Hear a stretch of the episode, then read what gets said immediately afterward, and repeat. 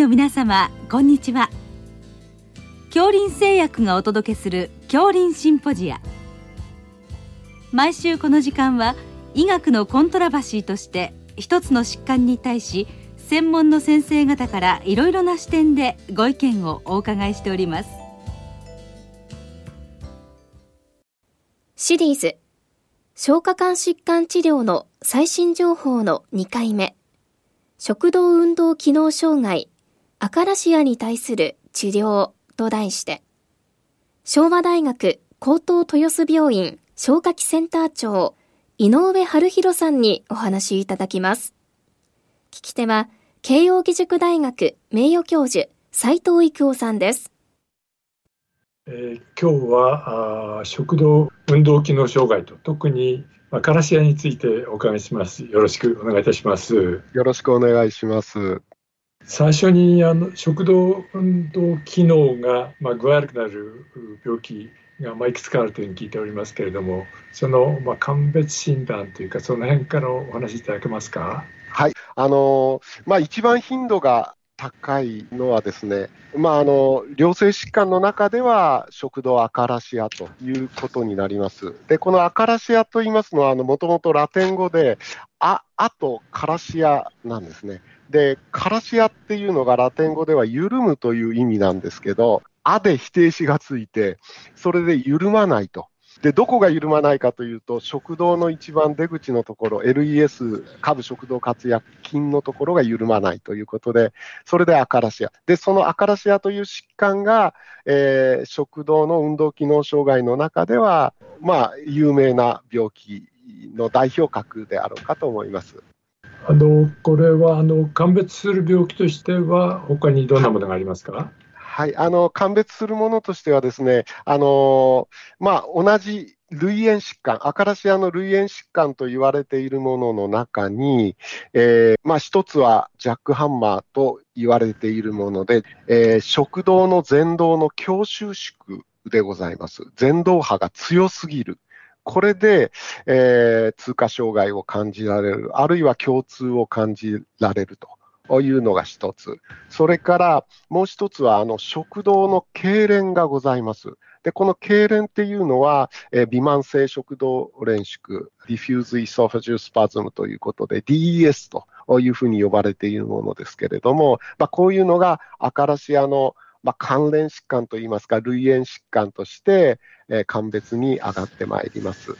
はい、あの今のお話からあの次にま症状ですね、これについてどんなものなんでしょうか？はいあのまずあの一番あの代表的な症状は、やはり食事の疲れ感でございます。食事の疲れ感が、えー、一番最初に来る症状でございまして、もう一つは、あの、共通が出ることがございます。大体共通が半分の患者さんで訴えられる、アカラシアの患者さんの中で半数の方が共通訴えられるような状況かと思います。はい、ということで、まず、ま、消化器内科の先生のところに行くと、多分消化器内科の先生は診断の手順としてはどういう形になっていくんでしょうか？はい、あのー、まずあの患者さんがお見えになられて、まあ、食事が使える、まあ、等々の訴えがありましたときに、まあ、最初に、まあ、臨床医として最初にやらなきゃいけないのは、まあ、食道がん、あるいは噴門部がんの鑑別疾患だろうと思います。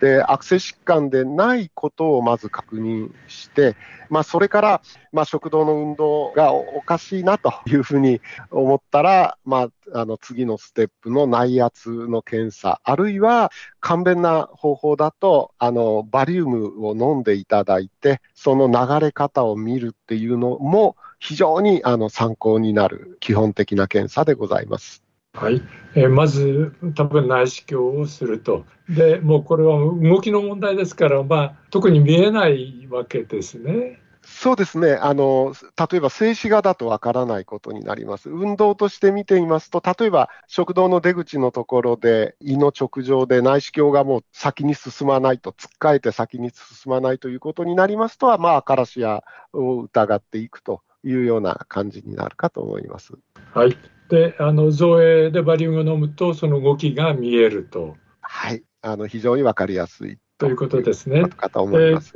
確定的にはそのマノメトリーを行うわけでしょうか？はい、あの高解像度の内圧、食道内圧検査、マノメトリーを行って、まあ、詳細な検討をしていくということになります。ただこれはおそらくあの一般の内科消化器ではできない検査なわけですね。そうですねあの、覚えてしまえばそんなに難しいわけではないんですけれど、あの非侵襲的な検査ではあるんですけれども、ただあの、その診断のところで、まあ、一定のトレーニング、熟練は必要でございますので、まあ、あの専門病院でという形にはなってくるかと思います。はいえー、さて、このカラシアのその発生ですね、症状の経過、あるいは予後、これはどういう形になるんでしょうか？はい、あの発生につきましては、あのまあ、神経変性、まあ、筋層間の固有筋層の中の神経変性が、まあ、原因であるというところまでは分かっているんですけど、その神経変性の原因のところは諸説。諸説ございまして、あるいは複合的なファクターがあるかもわかりませんで、まだ確定はしてない状況でございます。えー、それから、お一人の患者さんの経過としてはですね、あの、良性疾患であり、非常に長い経過となります。えー症状の訴え聞いておりますと、象徴、強くなったり弱くなったりという動きはあるんですけど、10年、20年、30年というスパンで見ると確実に悪くなっていかれます。で、あの、自然に治るというのは少なくとも私自身は経験しておりませんので、まあ、徐々に悪化していく病気だということになるかと思います。はい。あの、この今のこの症状の悪化、あの内科的なお薬の治療っていうのはほとんど効果がないんでしょうか？そうですね、あのまあ、筋肉が緩まないということで、あの従来からカルシウム拮抗剤とかですね、あのナイトレイトの類を飲んでいただくっていうこともあるんですけど、やはり効果が一時的なんですね。ですので、あのまあ、食前に飲んでもらっ、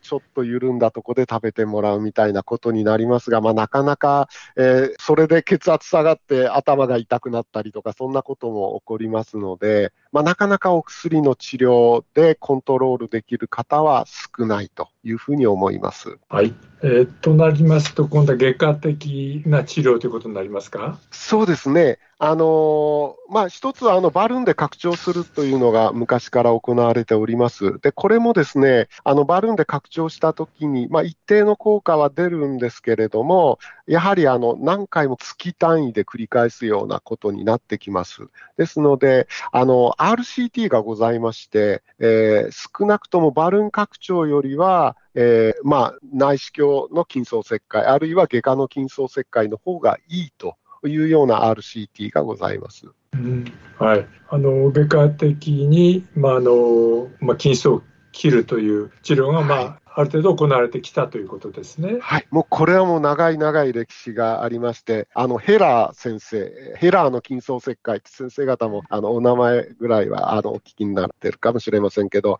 ヘラー先生が、えっと、1920年ぐらいにあの報告をなさっております。それがヘラーの筋層切開として、基本術式として現在も100年経った現在でも続いております。うんはいという、まあ、外科的な治療に加えて先生方がその、まあ、内視鏡的な治療を、まあ、あの発案されたということでしょうか？そうでございます、えー、実はその15年前に遡るわけですけれども、あのまあ、その外科でやっている筋層切開を内視鏡でやれるんじゃないかということで、まあ、当時、倫理委員会を通しまして、それで、えー、2008年にあの最初の患者さんをやりまして、まあ、現在では外科の手術よりも、えー、内視鏡による筋層切開の方が標準術式に変わりつつあります。うん、これが、あの、あでしょうか、ポエムという言い方になるのでしょうか？はい、あの、ポエムというふうに略語で、えー、言っておりますけれども、うん、えー、そういった内視鏡で行えるようになってきております。あの具体的には、ね、まあ、食道はあの多分筋肉を切るということでしょうけどかなりまあ高度な技術の必要なことなんだと思いますけれども。はいあのまあ、通常あの内視鏡治療って言いますと消化管の粘膜を取るっていうような治療が早期がんとかの時は行われてると、ポリープを取るとかですね。ただこの場合は粘膜を残して、筋層を切るというちょっと複雑なあのやり方になりますので、まあ、一定のトレーニングは必要だろうというふうに思います。うん、あの粘膜を通してその筋肉を切っていくわけですか、はい、ちょうどあの粘膜を切開しまして、粘膜下層でトンネルを作っていきます。粘膜下層で筋層との間にあの組成結合式でずっとあのスムーズに入っていけるところがありますので、そこでトンネルを作ります。そしてトンネルを作った上で、え筋肉、固有筋層を切開しまして、え内視鏡を引き戻して、え粘膜の入り口を閉じるというようなことをやります。うんあのまあ、かなりまあ高度な技術ということで、その食道がその切れてしまうみたいなことは、破れてしまうみたいなことはないんですか、は大丈夫ですね。はいその辺は技術のしっかりした先生がやるという前提に立ってということですね。そうですね。あの、もう日本は特にですね、各地域で、地域地域でもうエスタブリッシュした先生方がいらっしゃいますので、ハイボリュームセンターがありますので、まあそういったところを、あの、訪ねていただければ、あの、うまく内視鏡で治療していただけるんじゃないかと思います。はい、でこれでまあ1回やっていただくと、まあ、大体あのうまくいくというはい、あの90%以上の確率、大体あのこれあの、私たちのあの報告、日本全体の報告でも成功率が95%を超えます。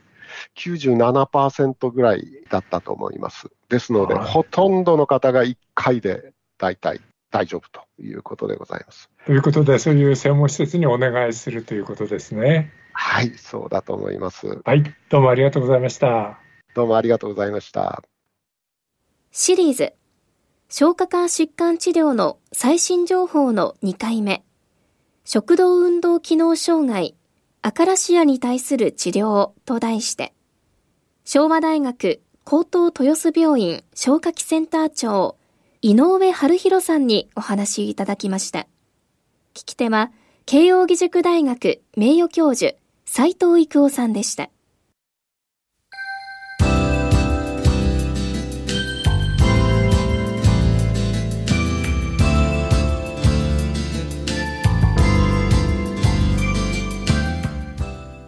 それでは恐林製薬がお送りしました恐林シンポジア来週をどうぞお楽しみに